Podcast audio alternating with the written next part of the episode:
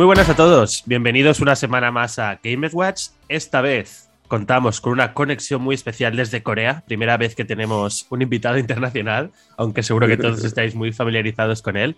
¿Qué tal, Vadino? ¿Cómo te va por ahí, por estas tierras tan lejanas? Pues muy bien, la verdad. O sea, setup improvisada, ya veréis que quizá el micro no es el mismo y estoy en un zulo así, entonces tengo que jugar con las luces. La única luz. No sé por qué digo luces, porque soy una luz.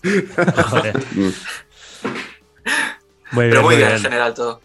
Bueno, está ahí, como habéis podido deducir, pues evidentemente Vadino nos ha llevado el micro a Corea, pero no pasa nada porque ya le agradecemos que haya buscado hueco y esté haciéndonos caso, ¿no? Así que muchas gracias por venir, Vadino. Y por otro lado, desde Caer Morgan, que está aún más lejos, pero Rafa sí que se llevó el micro. Eh, bueno, ya lo he dicho, tenemos a Rafa de GTN. ¿Qué tal, Rafa? bien, a ver, ¿qué tal ustedes? ¿Bien? ¿Todo chévere? Sí, muy bien. Aquí, día lluvioso, pero viene perfecto para hablar de lo que venimos a hablar hoy, que no es de otra mm. cosa que. Bueno, aquí hace frío, pero hay mucho sol, como verás. Está, sí, no, ahí hace buen día. buen día aquí. Está bien, sí, sí. no ha llegado Wild Hunt todavía. No. Bueno, por, ahí, ahí por atrás un poco, un poco de frío sí que se ve. ¿eh? Ahí una buena esquiada puedes hacer. Bueno, claro, pero lo que estoy diciendo que sea buen día, no que no haga frío.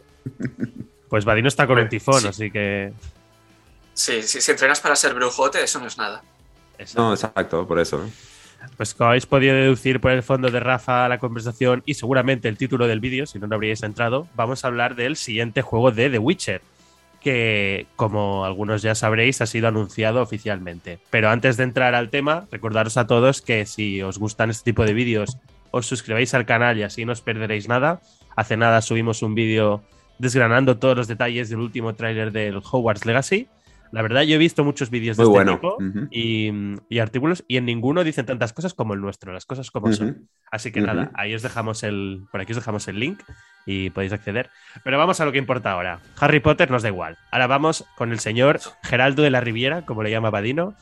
Y, y, antes de entrar a especular, quería poner un poco al día a la gente con lo que sí que se sabe 100% real, y es que esta semana CD Projekt Red puso bueno, una nota de prensa, que fue también un tweet y todo por redes sociales, donde confirmaba que ya están trabajando en la siguiente entrega ambientada en el universo de The Witcher, pero lo anunciaron con una imagen un poco críptica en el que se veía, que la estaréis viendo en el vídeo, un medallón enterrado en la nieve y ponía eh, una nueva era comienza o algo así por el estilo. No la tengo ahora adelante.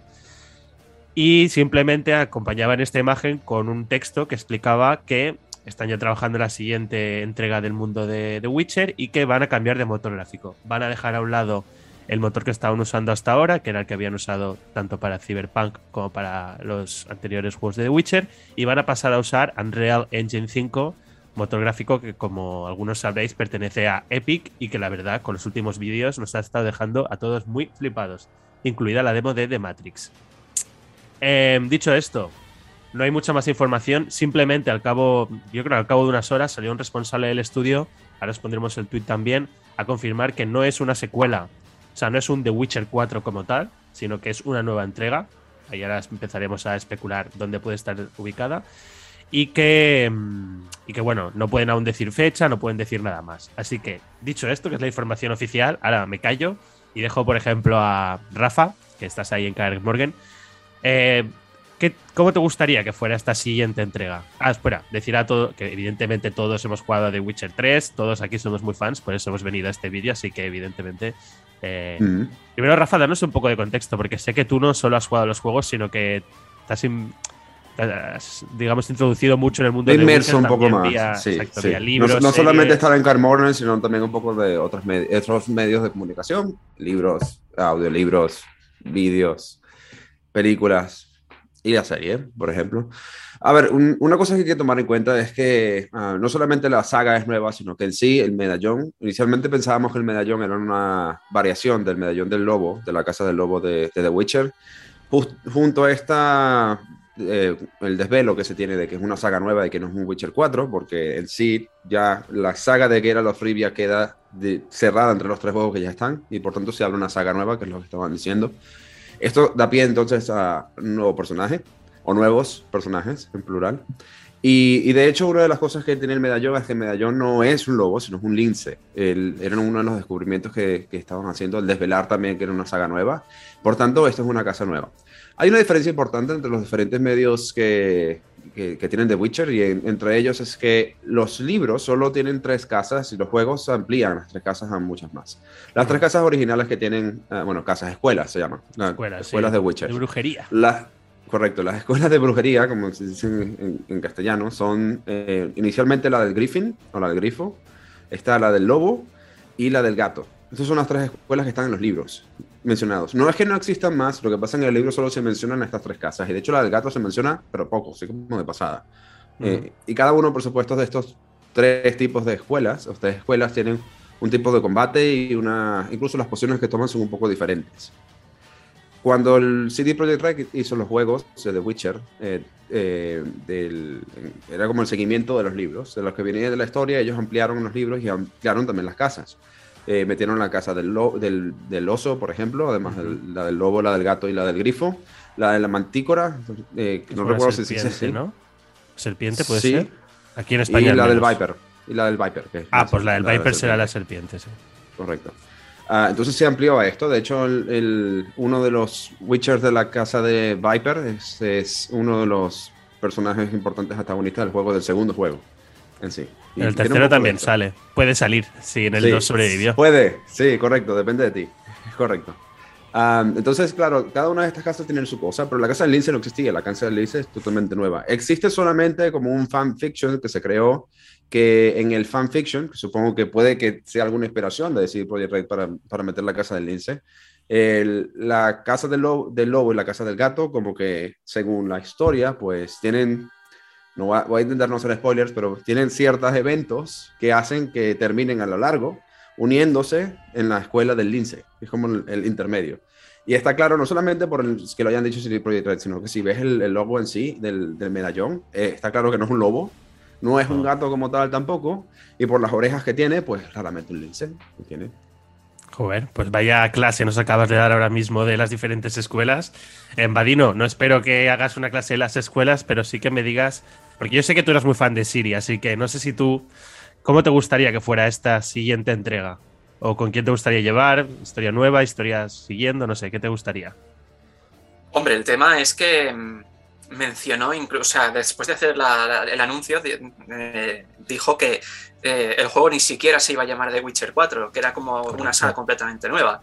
Es que entonces no puedo esperar que salga ni Siri ni Geralt, pero si nos ponemos puristas a nivel de gustos, sí que me molaría mucho que siguiesen jugando con el concepto del señor del espacio y del tiempo y que tuvieses portales pues a otras dimensiones y por eso pudiésemos hmm. ver a Siri o algún guiñito, incluso te podría colar algo de Cyberpunk por ahí, ¿sabes? Hostia.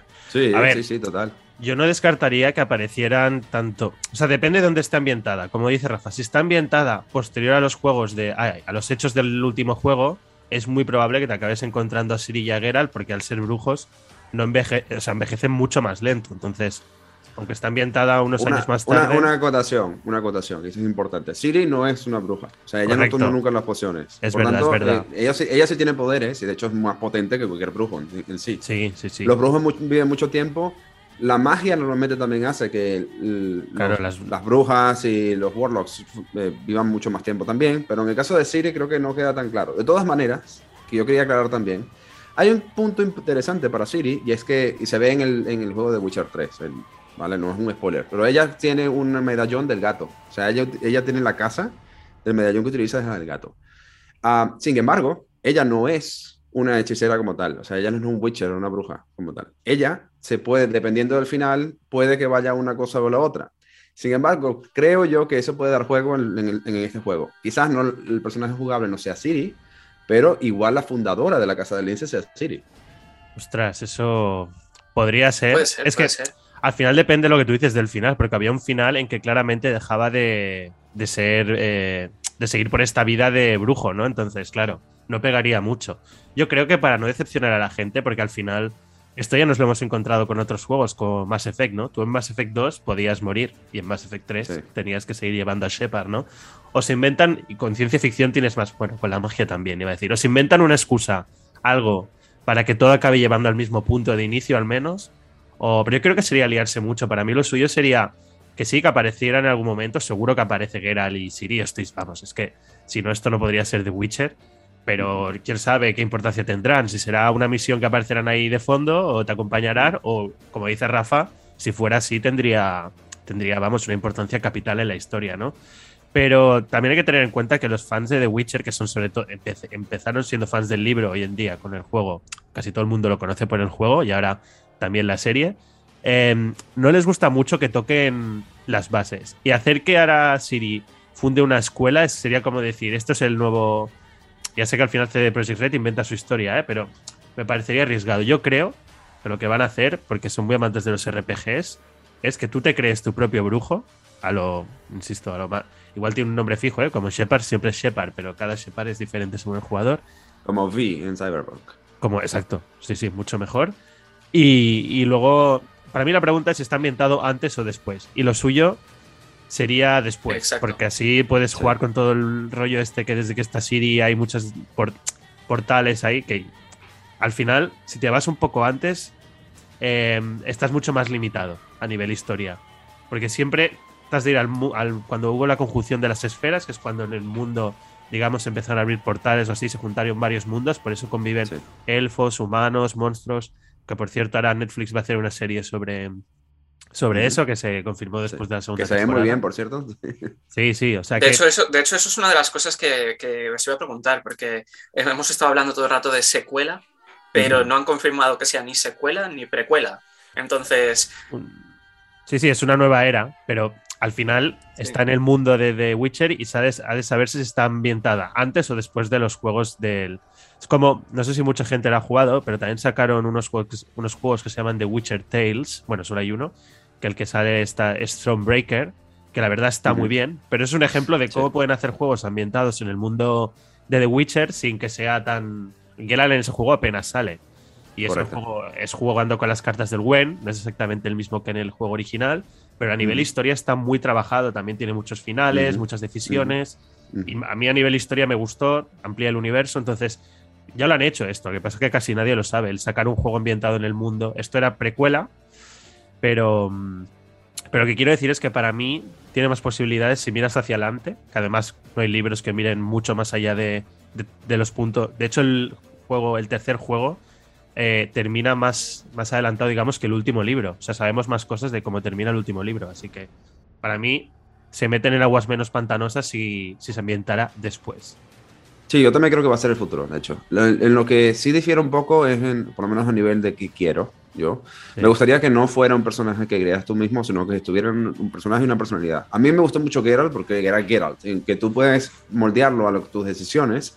Él tiene como una personalidad, un estilo y una forma de ser que es muy de él. Y a mí me gustaría que eso siguiera siendo eh, parte del, de The Witcher en sí. Por ejemplo, en Cyberpunk, ah, que puedas crear tu personaje, que vivas esto, y por eso es en primera persona, porque tú lo vives, es como más inmersivo, me parece bien, sin embargo a mí se me queda corto a veces con este, este, tipo de historia, que prefiero tener un personaje que sea como el personaje central que lleve, en este caso, The Witcher, para, y creo que va mejor para este tipo de, de juegos en tercera persona y que más, eh, pero es mi opinión personal en este caso. Sin embargo, sí, estoy seguro que, estoy no, 80% seguro de que va a ser luego de la saga de, de Geralt, este juego ambientado.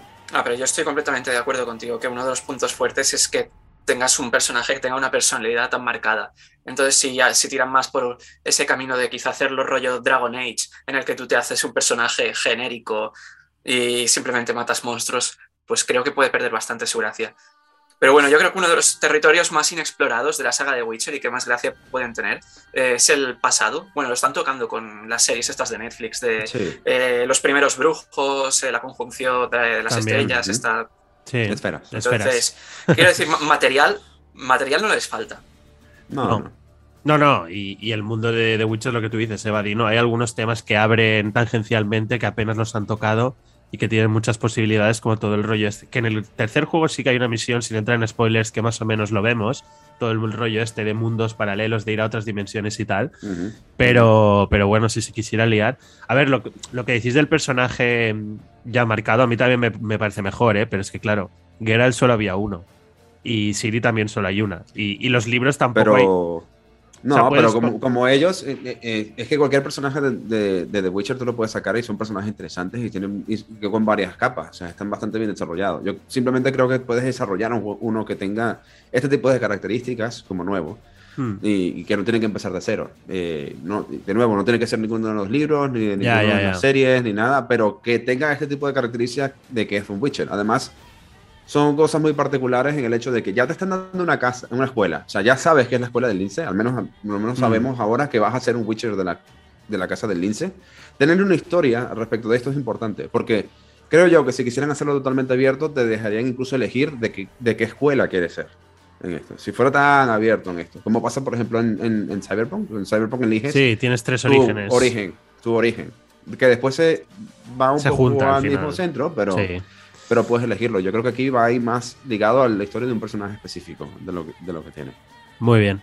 Pues a nivel historia está claro que realmente cualquier cosa está todo abierto, bueno, en todo. Pero ahora quería preguntaros a nivel jugable, porque estamos todos de acuerdo, al menos aquí, que The Witcher 3 marcó un antes y un después en los juegos de mundo abierto por lo cuidado, sobre todo por. E-, era bueno en todo, tenía una narrativa súper buena, o sea, las misiones secundarias de The Witcher aún hoy en día siguen siendo para mí las mejores que se han hecho en mundos abiertos. Tiene un apartado gráfico que estaba muy bien.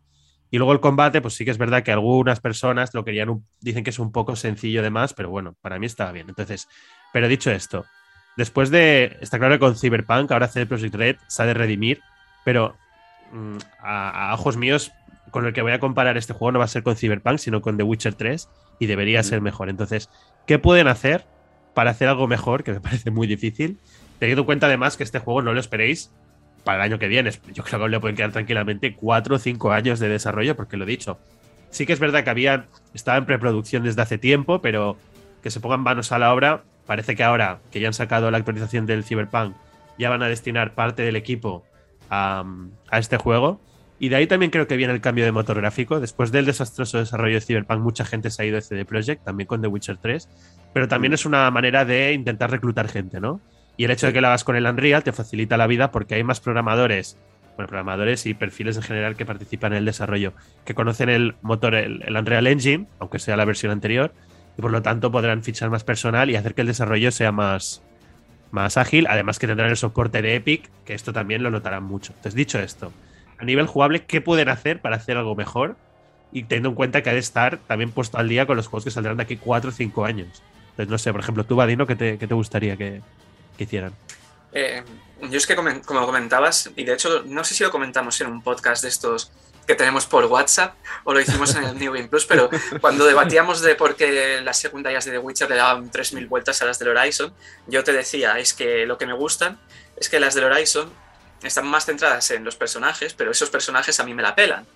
Entonces, lo que me gusta del The Witcher es que esos personajes me la siguen pelando, pero lo que me hacía mucha gracia era el misterio, de, el misterio y la investigación de saber qué bicho o qué es lo que estaba pasando. El, el, girito, ¿no? Gran misiones que tenían sorpresas durante la misión. Claro, entonces yo creo que esa base ya la tienen. Lo único que pueden hacer es añadir más monstruos o más variaciones, pero seguir con el mismo formato y donde creo que sí que pueden mejorar bastantes en el combate. Porque el combate no me parece exageradamente malo, pero tampoco me parece bueno. Mm. Entonces, Mm, creo que las magias están bien, pero creo que en el estilo de combate cuerpo a cuerpo se quedaba un poco pobre, entonces creo que ahí pueden sacar bastante chicha. Sí, yo también creo que de hecho el combate va a cambiar y probablemente quizás ni siquiera veamos las dos espadas clásicas que tenía que era la de hierro y la de, la de plata, ah, sino que cambie un poco las variaciones. Por ejemplo, la casa del, de Viper, los de la serpiente tenían en lugar de dos espadas eran dos dagas con, con veneno. Entonces, habrá que ver cómo es un poco el estilo de combate de la casa del lince. Que era, si viene eh, con esta teoría de que será la combinación entre la casa del lobo y la casa del gato. eh, de hecho, estaría muy guay poder combinar estilos y que tuvieses diferentes combos. Sí, yo creo que va, a ir poco por ahí. Yo creo que vamos a tener la capacidad de elegir un poco más nuestro propio combate en este caso. Dado el supuesto de que el lince sea más versátil que la casa del lobo en este caso, para poder hacer. Aparte de esto, uh, Habrá que ver un poco la historia también, en el sentido de qué pasa con cómo se están creando estos Witchers, porque si vemos la historia general de los Witchers en, en, todo, como tanto en la serie como en los libros como en el juego, uh, los Witchers se están extinguiendo. O sea, porque la magia que los crea. la pues, fórmula, ¿no? La no es tan accesible a todo el mundo, exacto. Sí, bueno, porque no han perdido la magia que utilicen. Total, total. Sí, bueno, es que igual es lo que tú dices, ¿eh? Lo que no me quedó claro si también en el juego. Es que ahora no recuerdo porque lo jugué hace mucho. ¿eh? En la serie, evidentemente, la segunda temporada, toda la historia de Bessie va de eso. Pero en el juego no recuerdo si también se había perdido la fórmula también. o no. También. Sí, sí, también. Se están siguiendo, sí. A mí, una de las cosas que no lo introdujo de Witcher, pero sí que creo que se ha hecho la más famosa, que me gustaría que cambiara, es todo el tema del rastreo. Que al final no era mm. más que ponerte en el modo detective y seguir un caminito que te lo marcaba. En Horizon pasa lo mismo, ¿eh? incluso en el, último también. Y eso creo que a nivel jugable es poco estimulante, porque al final lo único que te sirve eso es para, aparte de que se ve diferente el mundo, pero más feo, pero bueno, eso es un tema estético que me da igual. Esas misiones son simplemente llegar a una zona, darle a interactuar con los 3-4 pistas que están en el suelo, que es lo que dice Vadino, ¿eh? Esas partes a nivel historia están muy bien porque mientras tú haces eso, Geralt va pensando, ah, esto es porque ha pasado no sé quién, este me había dicho que aquí había venido este monstruo, pero realmente es otro. Y también juega con el rollo de ser un brujo, ¿no? Que te preparas, eh, para este me tomo esta poción, y le pongo este veneno a la espada, que eso está muy bien. O sea, las consecuencias me gustan, pero el, el camino, el tener que seguir un rastro así de esa manera, me parece poco estimulante. Entonces, molaría, y no, no tengo la solución, no soy diseñador, que le dieran un giro eso te iba a preguntar.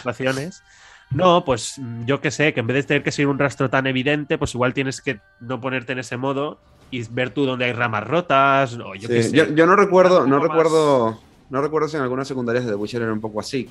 Tengo el vago recuerdo de que creo que sí, pero de todas maneras no sé si recordáis el LA Noir, que es, de detectives. Eh, ahí tenías la posibilidad de que tú llegabas a un punto y decías, vale, ya, ya sé quién es el culpable. Y quizás el culpable no es el culpable que, que es realmente el culpable. Esto puede darse un poco a nivel de investigación. Pudiera que estés investigando un monstruo y al final te das con alguien y quizás matas a alguien sin, sin que fuera realmente el, el, causante de las cosas. Dar un poco más abierto, ¿no? En el punto de investigación, que da a, saber más pistas y más cosas, y mientras más pistas tengas, mejor vas a poder seleccionarlo, pero no ser tan guiado, creo, que, que sería lo que estás diciendo. Sí, en este caso. exacto, no, sé, no ser tan guiado y lo dicho, ¿eh? que igual tengas tú como jugador que hacer más decisiones, más... Los juegos de Sherlock Holmes, los últimos lo hacen muy bien, eh, que tienes como... Son aventuras un poco así gráficas, jugablemente son muy limitadas, pero tú cuando tienes un caso ves todas las pistas y tú relacionas cosas con otras. Bueno, la parte un poco más de investigación, sin ser tan exagerado, ¿eh? no pido, porque al final es de Witcher y la gente quiere al final pegarse con monstruos. Eh, pero es que realmente veo que a todos nos pasa lo mismo, que nos gustó tanto el original que con que hagan un poco de más y mejor, ya nos daremos por, por satisfechos, pero creo que ellos debían ir un paso más. Y no somos diseñadores aquí nadie y no se nos ocurren tantas ideas. A mí técnicamente también le pido que esto sí que lo cojan tipo el Horizon, que ya quiero que todas las secundarias y todo se tenga el mismo trato, es decir, de, de animaciones, de los personajes, de caras, pero eso doy bastante por hecho que va a ser así.